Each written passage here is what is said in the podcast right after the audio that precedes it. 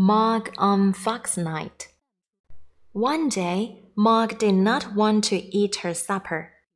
It was a fish, but Mog always had an egg for breakfast. She thought, why shouldn't I have an egg for supper as well? She looked at the fish. Then she looked at Mrs. Thomas. She made a sad face. Oh dear, said Mrs. Thomas. Perhaps that fish isn't very nice. I'll give her some kitty food, said Nicky. Mog looked at the kitty food. Then she looked at Nicky. She made an even sadder face. I know, said Debbie. She wants an egg. Just then, Mr. Thomas came in from the garden. Mr. Thomas had been putting the bean bags out for the bean man to take away in the morning. Mr. Thomas did not like doing the bean bags. He liked it even less when it was snowing. And he was cross. He said, You spoiled that cat. That cat has been given two suppers and has left them both. She is not to be given an egg as well. In fact, if that cat does not eat every bit of those two suppers, she will not get an egg for her breakfast either. And he put the egg back in the fridge. Mog was very sad when the egg went back in the fridge. She was also very cross. She hissed at Mr. Thomas. Then she hissed at the fridge. And then she ran through her cat flap and out into the garden. The garden was very cold. There was snow everywhere, but there was no snow under the bean bags. Mog crept under a bean bag and went to sleep. Debbie and Nicky were sad too when they went to bed. Mog never eats anything she doesn't like, said Debbie. She'll never eat that fish and the kitty food. And then she won't get an egg for her breakfast, said Nicky. She'll be so cross. Mog was cross even in her sleep. She had a cross dream. It was a dream about Miss Thomas. Mr. Thomas had put all the eggs in the world into a bean bag. He wanted to take the bean bag away. Mog tried to stop him. Suddenly, she woke up. There was snow all over her. The bean bag had gone. Had Mr. Thomas taken it away? She looked. Then she thought, This is too much. First, they give me a horrible supper. And now there is a fox in my garden. The fox had made a hole in the bean bag and was pulling things out of it. What is he doing? thought Mog.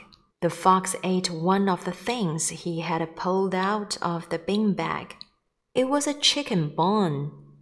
Then he ate something else. It was a piece of fish. Mog knew that piece of fish. She had left it in her dish the day before. It had not been nice then. She thought, that fox is mad. Then she saw something else. The fox had a little fox. No, he had two little foxes. He was giving them bits to eat out of the bean bag. But one of the little foxes only wanted to play. It played with the snow, it played with a twig, it played with an old tin, and then it wanted to play with Mog. Mog thought, I don't want to play with that little fox, and she ran through her cat flap and back into the house. But the little fox ran after her, and the other little fox ran after the first little fox. and the big fox ran after them both. Mog thought, This is really too much. First, they give me a horrible supper. Then there's a fox in my garden, and now there are three foxes in my kitchen. The foxes liked Mog's kitchen. They liked the sink. They liked the pots and pans. They liked the kitchen cupboard. And the breakfast table and the Mog's basket, Mog thought. There was too many foxes here. I'm going. She found a much nicer place and went to sleep. Very early in the morning, she woke up. Debbie woke up too. Debbie said, Look who's in my bed. Why aren't you in your basket, Mog? Nicky said, I wonder if she's eaten her supper.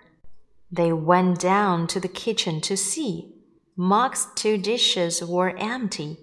She's eaten it, said Nicky. Then they saw something else. I don't think it was Mog who ate it, said Debbie.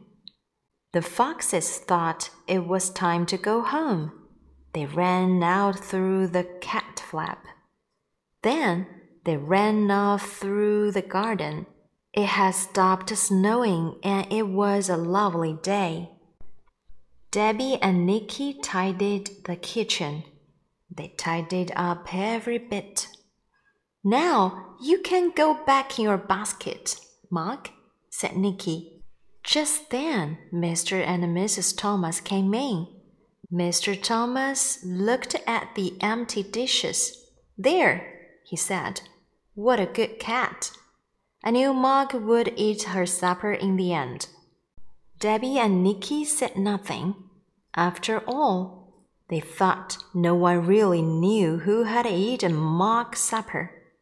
Mog had a lovely egg for her breakfast. She was very pleased, and the foxes were pleased too.